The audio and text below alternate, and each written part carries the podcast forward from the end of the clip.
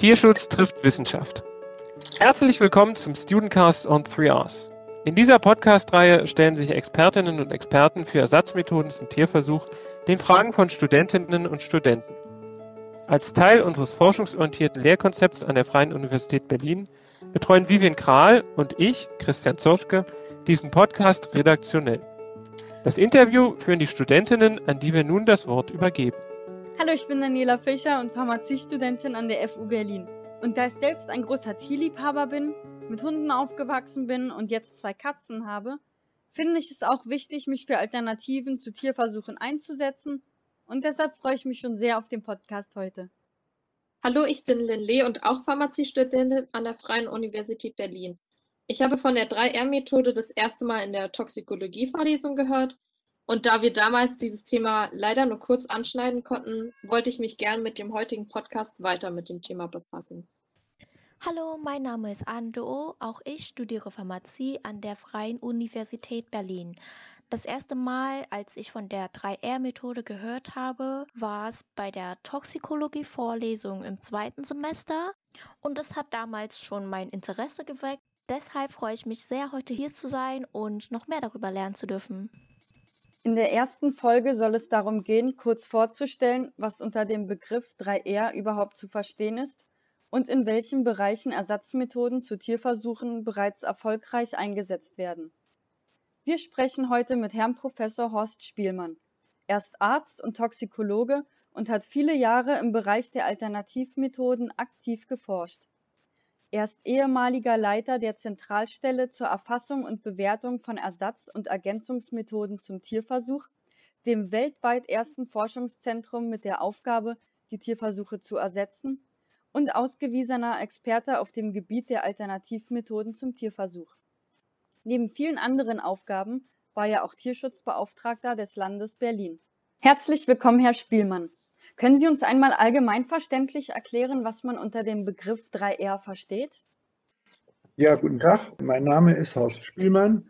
Ich bin Professor für Toxikologie und Arzt und habe mich einen Großteil meiner wissenschaftlichen Karriere, zumindest den letzten Teil, damit beschäftigt, Tierversuche mit wissenschaftlichen Methoden zu ersetzen. Der Begriff 3R kommt aus dem Englischen und ist eine Abkürzung für Reduce, Replace, Refine und ist ein Konzept, um Tierversuche abzuschaffen. Und es wurde Ende der 50er Jahre um 1960 in England entwickelt. In einem Forschungsprojekt haben dann zwei Wissenschaftler, Rex Birch und Bill Russell, darüber ein Buch geschrieben und das nannt sich The Principles of Humane Experimental Technique Gemeint ist, wie kann ich schonend mit Tieren, an denen ich Versuche mache, umgehen und wie kann ich eventuell darauf verzichten. Das Prinzip ist so wichtig, weil es die Grundlage dafür ist, wie wir in Europa versuchen, auf Tierversuche zu verzichten. Das hat in der EU eine ganz hohe Priorität, denn es gibt seit 1986 ein Gesetz, ein EU-Gesetz, eine Richtlinie, die besagt, dass wir möglichst auf Tierversuche verzichten sollen. Und in diese Diskussion ist dann eingebracht worden die Idee von Russell und Sturge nach dem 3R-Prinzip dabei vorzugehen. Und es ist also praktisch so wichtig geworden, dieses sogenannte 3R-Prinzip, weil es Teil der europäischen Gesetzgebung ist und weil wir, die wir Tierversuche machen müssen noch, uns verpflichtet, verpflichtet sind, nach diesem Prinzip Tierversuche zu ersetzen. Da das Ganze so erfolgreich war, in den letzten 30 Jahren, seit ungefähr 1990, ist das Prinzip übernommen worden, auch in den USA, in Japan und inzwischen auch in China. Also weltweit in den Ländern, die intensiv Forschung treiben und die auch neue Arzneimittel und Chemikalien entwickeln. Die haben dieses Prinzip übernommen und der, Grund dafür ist der, dass die Verbraucher und auch die Patienten, die Verbraucher, die Chemikalien benutzen, Kosmetika benutzen und Patienten, dass die gerne neue Kosmetika oder neue Arzneimittel hätten, die nicht in Tierversuchen geprüft wurden. Das ist der Ausgangspunkt dafür, dass wir uns um dieses Thema so intensiv kümmern. Und Herr Spielmann, wie sind Sie selbst zum Ersatz von Tierversuchen gekommen? Nee, ich äh, habe früher sehr intensiv Tierversuche gemacht. Ich habe nicht nur an der Uni äh, geforscht, sondern ich war dann anschließend bei einer amerikanischen Firma tätig, die sehr belastende Tierversuche gemacht hat, zum Beispiel Militärforschung. Darüber wird gar nicht berichtet, das sind aber ganz belastende Tierversuche. Ich hatte Hunde, die Radium einatmen mussten, also äh, Radioaktivität ein Leben lang und damit kann man viel Geld verdienen, ist aber keine gute Wissenschaft.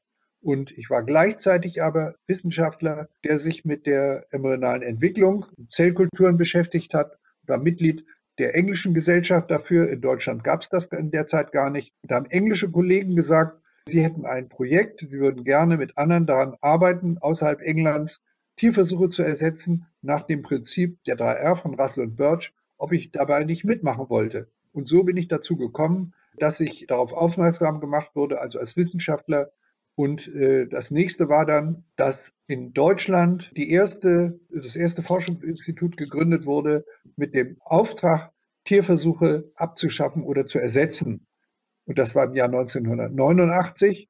Die EU-Kommission, die EU hatte vorgegeben, man sollte versuchen, auf Tierversuche zu verzichten. Und das Zweite, man hatte sich geeinigt darauf, dass Tierversuche für Kosmetika abgeschafft werden sollten. Die Tier Tierschützer hatten das gefordert und es war dann die Kosmetikindustrie, die aufgefordert war, zu versuchen, praktisch Versuche, die nur der menschlichen Schönheit dienen, möglichst nicht an Tieren durchzuführen. Die Sicherheit von Kosmetika.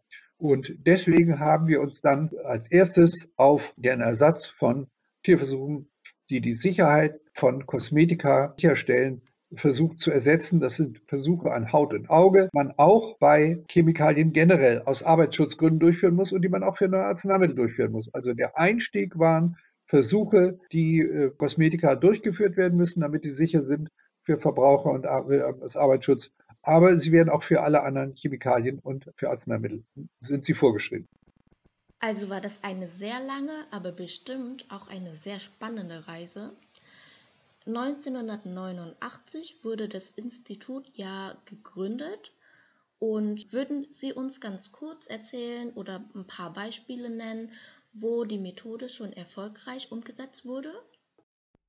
Ja, wir, wir hatten irgendwie Glück, weil die Vorgabe war, also die EU-Kommission gesagt hat, wir fänden es wichtig, für im Bereich Kosmetika-Tierversuche zu ersetzen. Es hat nämlich zur Folge gehabt, dass es dafür Forschungsmittel gab. Die EU hat also Forschungsmittel äh, dafür gegeben und ich war ja, hatte die Aufgabe, irgendwie Erfolge äh, vorzuweisen, sodass ich mich dann, das hatte ich vorher gar nicht gemacht, mit diesen Tierversuchen beschäftigt habe, die man für Kosmetika machen muss. Und das sind Versuche auf der Haut und am Auge, ob da irgendwelche Nebenwirkungen auftreten. Und außerdem muss man dieselben Versuche auch aus Arbeitsschutzgründen durchführen, aus Verbraucherschutzgründen. Und da ist der schlimmste Tierversuch in dem Bereich der, dass man Ätzwirkung, das heißt praktisch, dass Löcher in die Haut kommen und Narben entstehen, am Auge ist man blind, ob man das nicht anders machen könnte, als wäre der Einstieg überhaupt. Und wie Sie sich vorstellen können, Stoffe, die ätzend sind, machen eben nicht nur Löcher in Haut und Auge, sie machen sogar in Blatt Papier oder ein Stück Stoff oder sonst was. Also Ätzwirkung war relativ einfach zu ersetzen. Reizung an Haut und Auge war schwieriger, aber da hatte die Industrie die entwickelt Methoden, dass man Haut von Operationen genommen hat und Augen beispielsweise von, von Rindern, beim, die man beim Schlachten gefunden hat, also vom Schlachthof oder auch Augen von Hühnern vom Schlachthof. Das war irgendwo in der Industrie entwickelt und diese Methoden hat man, waren einigermaßen erfolgreich. Unabhängig davon ist dann in den 90er Jahren gab es einen massiven Fortschritt, einen großen Fortschritt im Bereich der Zell- und Gewebezüchtung, denn man hat gelernt, menschliche Haut und auch menschliche Retina, das ist die oberste Schicht im Auge, künstlich zu züchten. Das heißt, wir können heute künstliche, äh, die oberste Schicht am Auge und die obersten Schichten an der Haut künstlich züchten und können die nehmen, um zu prüfen, ob eine Reizung an Haut oder Auge erfolgt. Beim Auge kann man dann eben auch dieses Schlachthofmaterial, also Augen vom Schlachthof, sich besorgen und kann an denen gucken, äh, inwieweit da eine Reizreaktion kommt und vor allem auch, ob das Ganze dann heilt. Das kann man an diesen Modellen auch herausfinden. Es war also äh, so, dass wir die Sicherheitsprüfung an Haut und Auge als erstes genommen haben und daran waren wir dann aufgrund des äh, Fortschrittes in der Zell- und Gewebezüchtung relativ erfolgreich und äh, wir waren in der Lage oder einige Firmen, Entwickler, Wissenschaftler waren in der Lage, dass die Ergebnisse mit der Reizwirkung an diesen Haut- und Augenmodellen genauso waren und genauso gut waren wie die Ergebnisse, die man sonst im Tierversuch hat oder sogar besser.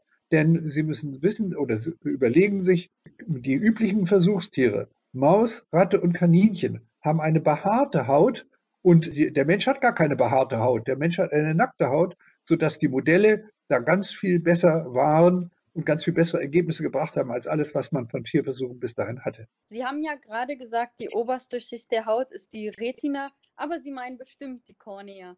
Gibt es denn auch Arzneistoffe, bei denen die Alternativmethoden bessere Ergebnisse erzielen als die Tierversuche?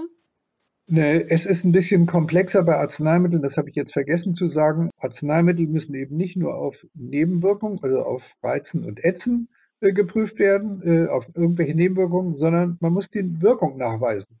Und die, der Nachweis von Nebenwirkungen an Haut und Auge, wie ich angedeutet habe, oder auch, was noch eine ganz schwierige Sache ist, ob man gegen Stoffe, die auf die Haut kommen, allergisch wirkt, dass man dann einen Ausschlag bekommt. Diese Modelle haben wir inzwischen entwickelt, aber Methoden allgemein, um die Wirkung eines neuen Medikamentes zu testen, dafür haben wir bisher hauptsächlich Tierversuche, aber es gibt in einigen Bereichen auch schon Ersatzmethoden, aber das ist ein sehr komplexes Thema, das wir extra behandeln sollten. Also generell die Wirkung, die Nebenwirkung, Reizung, Ätzung an Haut und Auge, das kann man für Chemikalien, zu denen auch Kosmetika gehören, und für, auch für Arzneimittel inzwischen ohne Tierversuche bestimmen. Und zwar so, dass die Behörden weltweit das akzeptieren. Und das Weitere ist, die Methoden sind so gut entwickelt, dass Ganze, die werden gegenseitig anerkannt. Das heißt praktisch, man hat einen Versuch in Deutschland gemacht und alle Behörden der Welt, auch in Japan und China, akzeptieren das dann. Da braucht man dann keinen Tierversuch mehr zu machen. Die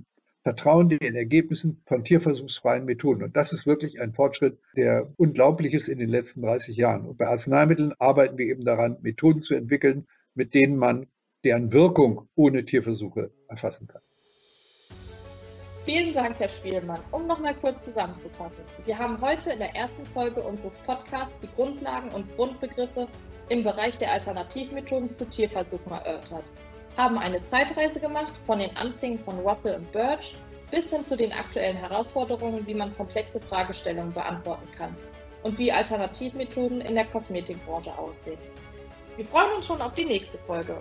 In dieser wird es dann darum gehen, wie man neue Alternativmethoden zu Tierversuchen entwickelt und wie eine Validierung in diesen Ersatzmethoden aussehen kann anhand von Beispielen. Vielen Dank für das Zuhören und bis zum nächsten Mal. Tschüss. Dieser Podcast ist Teil von 3rsinfohub.de, der Plattform für Medien zu Ersatzmethoden zum Tierversuch.